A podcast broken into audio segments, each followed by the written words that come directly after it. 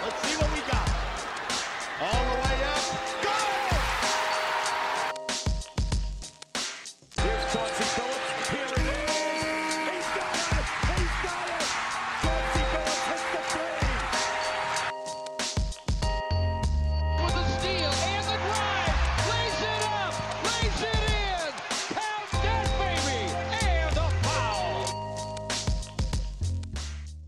Bonjour à toutes, bonjour à tous, et bienvenue dans les chroniques de Motor City. Les chroniques de Motor City, c'est votre podcast dédié à l'histoire et à la culture des trois Pistons. À chaque épisode, nous remontons le temps pour parler des moments et des personnages qui ont compté dans la vie de notre franchise préférée depuis sa création jusqu'à aujourd'hui. Et après l'épisode sur Melo Jeans il y a 15 jours, je vous avais promis d'avancer un peu dans le temps, mais comptez pas trop aller non plus trop loin, puisqu'on reste aujourd'hui dans les années 60. Et pour ce podcast, je vais vous challenger un peu plus, puisque pour la deuxième fois de suite, on parlera pas d'un joueur majeur, pas d'un All-Star, encore moins d'un Hall of Famer, vu que notre sujet du jour, c'est Reggie Harding, 191 matchs avec les Pistons de 1963 à 1967, et jamais plus de 12 points de moyenne, et même aucune distinction individuelle. Alors, vous me connaissez, pour qu'on parle d'un joueur dans les chroniques de Motor City, il y a quand même toujours une raison, plus ou moins bonne d'ailleurs, mais au moins une raison. Et cette fois-ci, si j'ai envie de vous parler de Reggie Harding, c'est pour vous présenter quelqu'un qui aurait pu être extrêmement brillant, mais en fait qui a tout fait pour se conduire en sale type. Autant être honnête tout de suite, vous risquez de ne pas l'aimer, il n'y a même aucune raison qu'on lui trouve des excuses. Reggie Harding, c'est pas un gentil fou à la Bison Délé, ni même un mec charismatique qui accumule les erreurs à la Marvin Barnes. Non, c'est plutôt un type foncièrement mauvais, comme on avait pu le voir avec Jack Molinas par exemple il y a quelques temps dans les chroniques. Et d'ailleurs le parallèle avec Molinas est peut-être le plus évident, parce que comme lui, Reggie Harding c'était un mec talentueux, au moins un grand espoir du basket dont le potentiel physique a masqué un temps les dérives. Parce que Harding, ce qu'il préférait au basket, eh c'était la drogue, les armes à feu et la violence en règle générale, ce qui le rapprochait plus en fait d'un gangster de l'époque que d'un joueur de basket professionnel. Donc dans la chronique du jour, je vais vous présenter un gars qui a eu certes une vie difficile, mais surtout qui n'a rien fait pour l'améliorer. Mais bon, être un sale type, c'est pas une raison pour un podcast dédié. Donc si je vous parle aussi de Reggie Harding, c'est qu'il y a autre chose derrière. D'abord, on en parle parce que c'est un pur produit de Détroit, il y est né, il y a joué en NBA et c'est aussi là qu'il est mort, c'est important. Donc ça nous permettra de parler un peu de la vie de la Motor City à l'époque.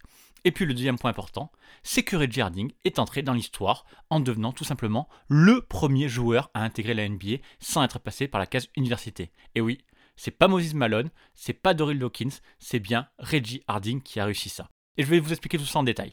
Donc, la chronique de Motor City dédiée à Reggie Harding, ça commence maintenant.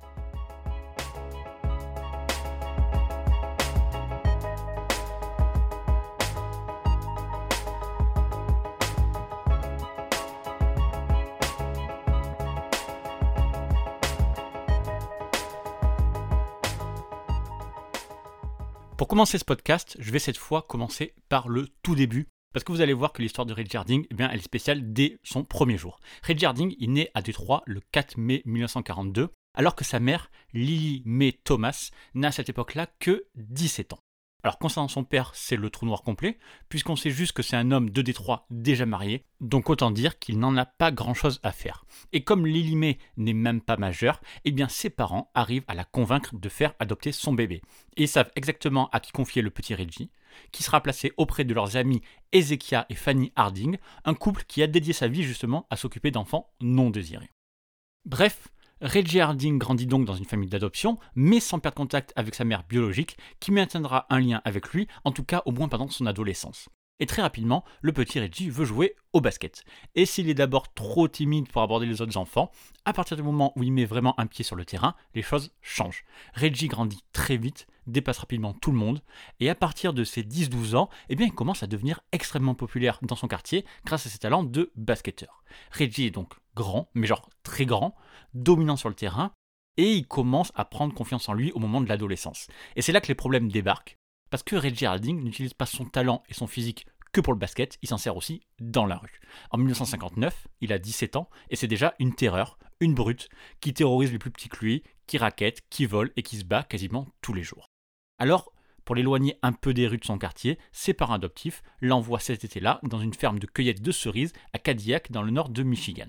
Sauf que Reggie Harding s'est déjà habitué à son statut dans la rue et il n'apprécie pas du tout être à Cadillac, d'autant plus qu'il est le seul ado noir présent sur place. Alors, après quelques jours, il décide tout simplement de rentrer chez lui à Détroit et pour faire les 3 heures de trajet, eh bien, il choisit tout simplement de voler le camion du fermier. Voilà. On est donc face à l'ado à problème, mais ce qui sauve entre guillemets Reggie pour le moment, c'est qu'il est déjà une machine au basket. Au lycée du Détroit Eastern High, il remporte trois fois de suite le tournoi de la Public School League en 1959, en 1960 et en 1961. En fait, personne n'a jamais vu de joueur comme lui qui fait déjà près de 2m10 et qui domine très largement.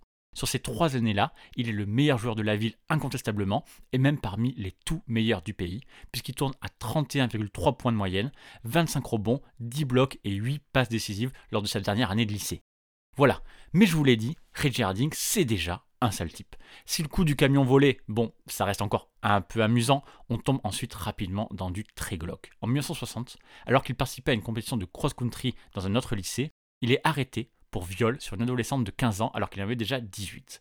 Reggie Harding reconnaîtra avoir eu des relations sexuelles avec elle, mais se défendra en disant qu'elles étaient consenties.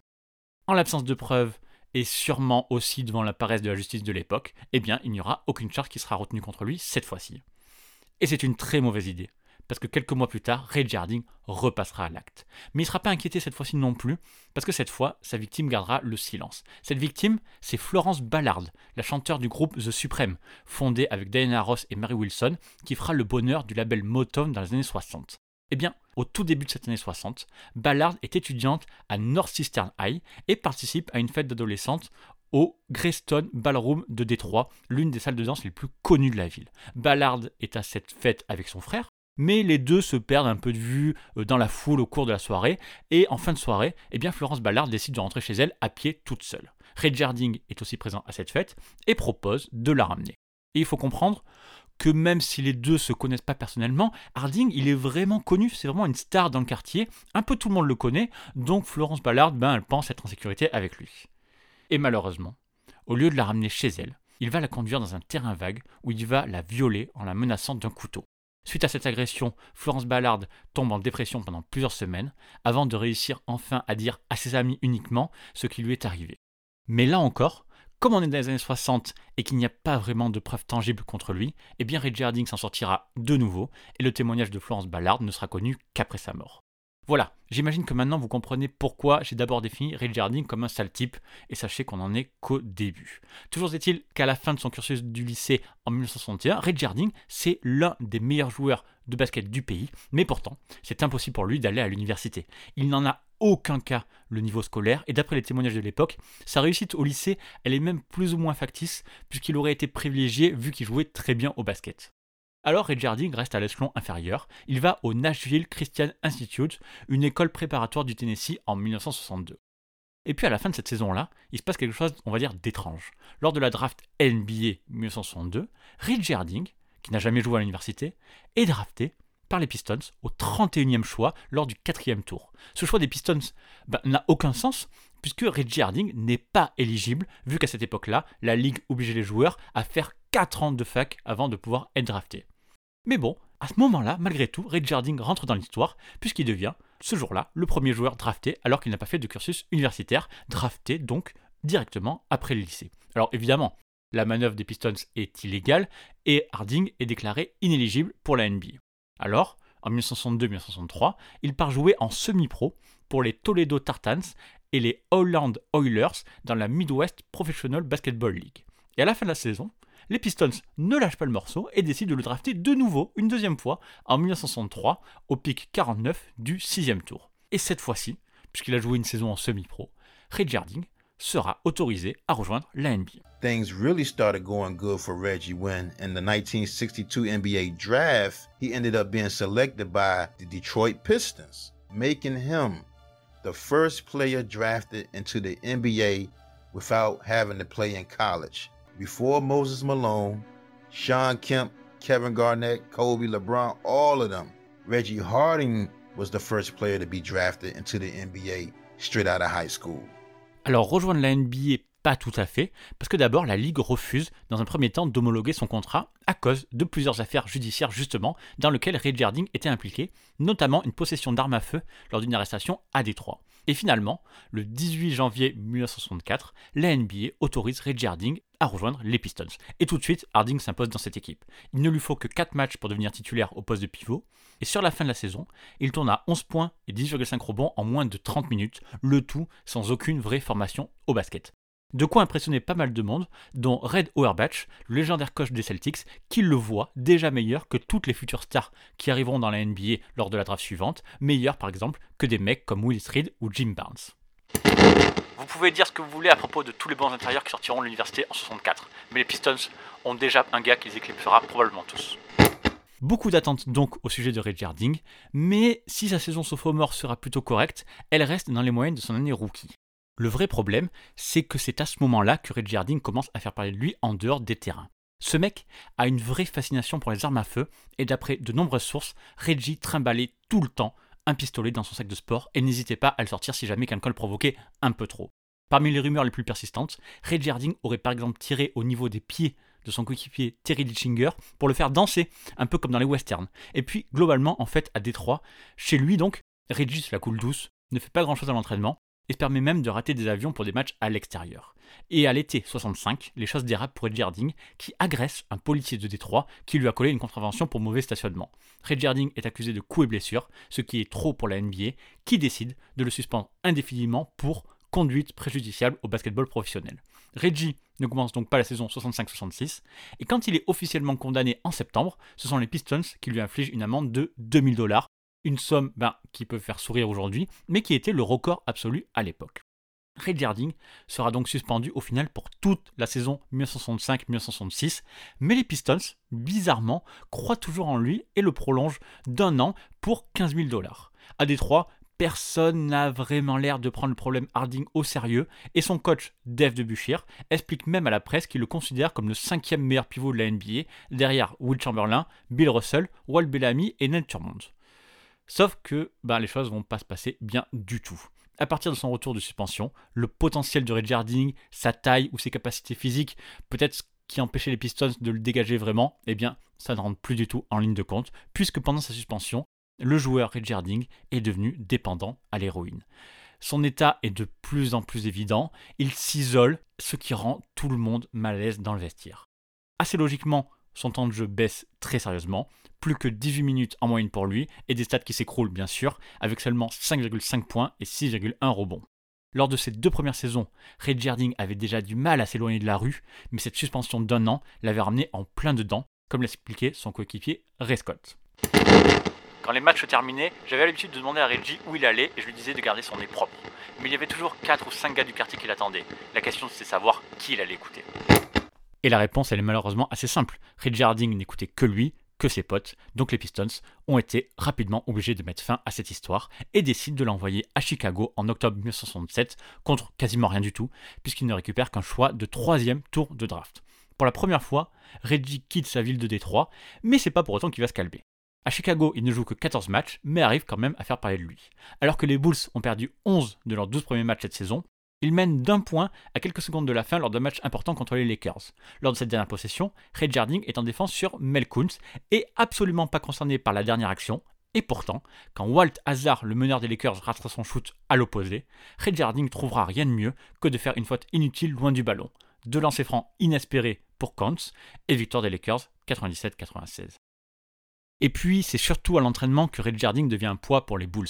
Après plusieurs 1 contre 1 perdus face à son coéquipier Flynn Robinson, Reggie Harding menace de lui tirer dessus avec son pistolet. Robinson ne prend pas la menace au sérieux, au point que les deux partagent même une chambre lors des déplacements. Sauf qu'une nuit, en se réveillant, Flynn Robinson a vu Reggie Harding assis dans le noir en le regardant sans rien dire avec son arme à la main. Les Bulls décident à partir de là de vite laisser tomber Reggie Harding et l'ancien Pistons va même leur faciliter la tâche en décembre 67 quand il s'absente pour l'enterrement de sa mère, mais ne revient pas une fois le délai accordé par Chicago dépassé. Les Bulls le suspendent puis le coupent dans la foulée.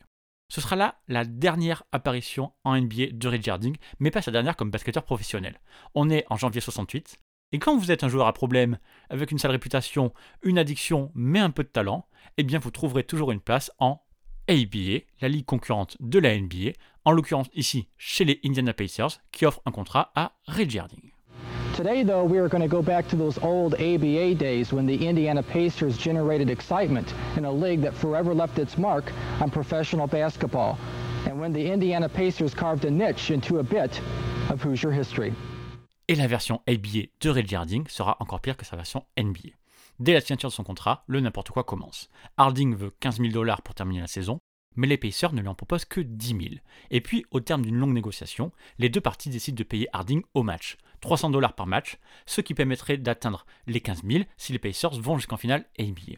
Sauf que les Pacers s'inclineront au premier tour des playoffs, mais de toute façon, entre les amendes et les suspensions qui vont s'accumuler, Reggie Harding perdra plus d'argent qu'il n'en gagnera à Indianapolis, et c'est lui qui finira par devoir de l'argent à son équipe. Faut dire que Reggie Harding fera la totale aux Pacers en très peu de temps et décidera même de ne plus venir à l'entraînement, ce qui obligera les Pacers à le suspendre pour les playoffs. Mais surtout, Reggie Harding refait le coup de la chambre d'hôtel en pointant cette fois-ci une arme sur son coéquipier Jimmy Rolls une nuit à la Nouvelle-Orléans sous prétexte qu'il avait entendu que Rolls était un raciste. Il faudra de longues minutes de discussion pour que Harding finisse par décharger l'arme, mais Rolls choisira quand même de dormir dans le hall de l'hôtel cette nuit-là et tirera à 1 sur 14 lors du match suivant. Reggie Harding ira même encore plus loin cette année-là en menaçant directement de tuer Mike Storen, le GM des Pacers, lors d'une interview à la télévision en direct. Évidemment, il est coupé immédiatement après ça, et en quelque sorte, c'est un peu dommage puisque son passage à Indiana a été plutôt satisfaisant en termes de basket pur. 13,4 points par match et autant de rebonds en seulement 33 minutes, ce qui faisait de lui le rebondeur le plus efficace de la ABA rapporté aux minutes jouées. Le 14 mars 68, il réalise même le premier triple-double de l'histoire des Pacers avec 30 points, 22 rebonds et 10 contres. Alors un triple-double non officiel puisque les contres n'étaient pas comptabilisés à ce moment-là. Alors, pour résumer son passage aux Pacers, on peut écouter son coéquipier Roger Brown qui avait peut-être trouvé la meilleure façon de parler de Reggie Harding à ce moment-là de sa carrière.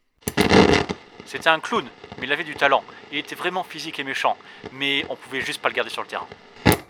À ce moment-là, Reggie Harding n'a que 25 ans, mais désormais plus personne ne veut lui dans aucune ligue.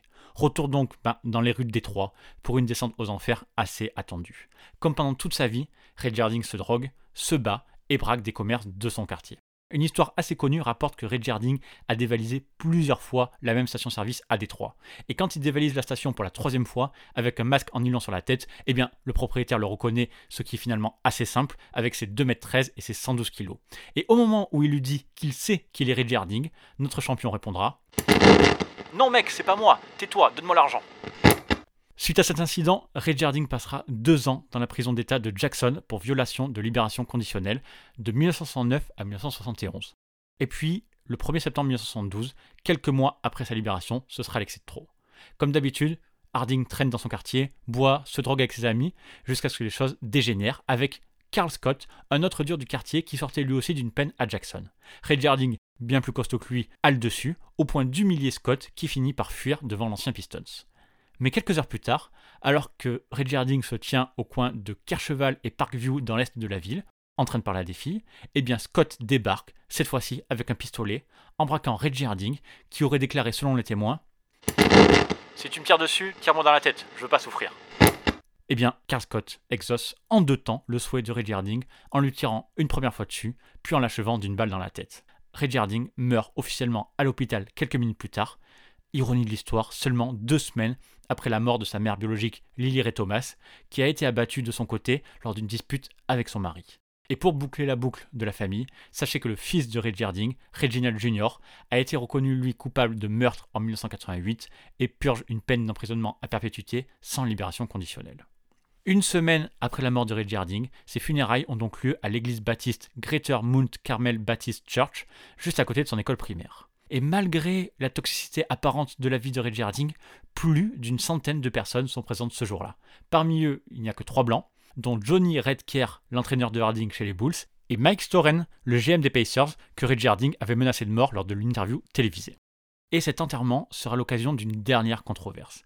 Visiblement, la tombe creusée pour accueillir le cercueil de Reggie Harding n'était pas assez grande pour un homme de 2m13.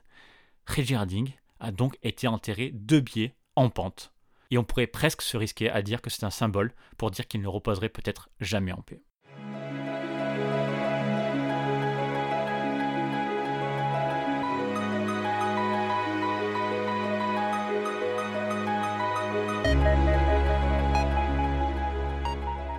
J'ai pas mal hésité avant de vous parler de Red Harding dans ce podcast. Et c'est principalement parce qu'on est très loin de la gentille folie d'un Rodman ou de l'exubérance d'un Bison Délé. Même Jack Molinas, l'escroc ou Marvin Barnes, dont je parlais en intro, avaient pour eux d'être un minimum charismatique et on pouvait parfois, si on a très envie, de chercher à les comprendre. Avec Red Jarding, bah, j'ai l'impression qu'il n'y a rien de tout ça et qu'on est juste face à une vraie ordure. J'ai pas non plus envie de dire qu'il est victime de la société ou qu'il a été dévoré par la violence de la rue.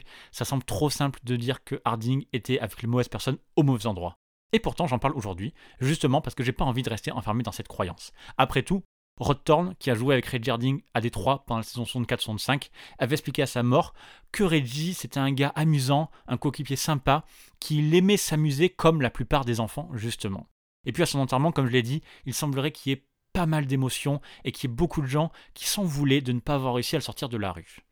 Et puis surtout, il y a Ray dont on a déjà parlé dans ce podcast, qui a raconté que pour la saison rookie de Red Harding, il lui avait fait partager ses lectures des livres qui avaient comme sujet la lutte des Noirs aux États-Unis, Un enfant du pays de Richard White ou l'autobiographie de Malcolm X. Et ces lectures avaient passionné Reggie Harding, qui en avait longuement discuté ensuite avec Ray. Donc, d'où ma question, est-ce qu'on est simplement dans le basketteur criminel un peu stupide, ou plutôt avec l'homme dangereux pour les autres et aussi pour lui-même? Je sais pas, une chose est sûre, Reggie Harding, malgré tout, fait partie de l'histoire de la NBA et des Pistons. Au-delà de sa fascination pour les armes ou de ses multiples dépendances, Reggie Harding, c'est quand même le premier joueur à entrer en NBA sans passer par la case NCA, et son potentiel physique à l'époque aurait pu faire de lui un rival à Will Chamberlain ou Bill Russell, qui étaient deux de ses contemporains. Alors peut-être que comme beaucoup d'autres, finalement, Red Jarding est tombé à la mauvaise période. Trop jeune, trop brut, mais il aurait eu besoin de quelqu'un pour l'encadrer, l'accompagner, lui éviter de faire n'importe quoi en fait. Alors, bien sûr, vous allez me dire que tout le monde était à la même enseigne à cette époque-là, mais comme je l'ai dit tout à l'heure, à Détroit c'était encore pire, on en a déjà parlé, avec une franchise tellement instable, tellement amateur, que par exemple c'était le meilleur joueur, Dave Dubuchère, qui devait servir d'entraîneur à cette époque-là. Bref, j'espère avoir ouvert le débat et avoir brossé un portrait assez juste de Reggie Harding. Maintenant, c'est à votre tour de me dire ce que vous pensez de lui, si vous le pensez irrécupérable ou non. Je vous mettrai la question en sondage sur Spotify pour ceux qui utilisent cette application pour écouter les chroniques. Ça permettra peut-être d'avoir votre avis, puis sinon on en parle sur Twitter, etc. Allez, ce podcast s'arrête là. Une nouvelle fois, merci à vous d'avoir été là jusqu'au bout. J'ai parlé Spotify justement, mais toutes les chroniques de Motor City sont à retrouver sur les bonnes applis de podcast, Apple Podcast, Google Podcast, Deezer, Amazon Music et toutes les applis qui gèrent les flux RSS globalement.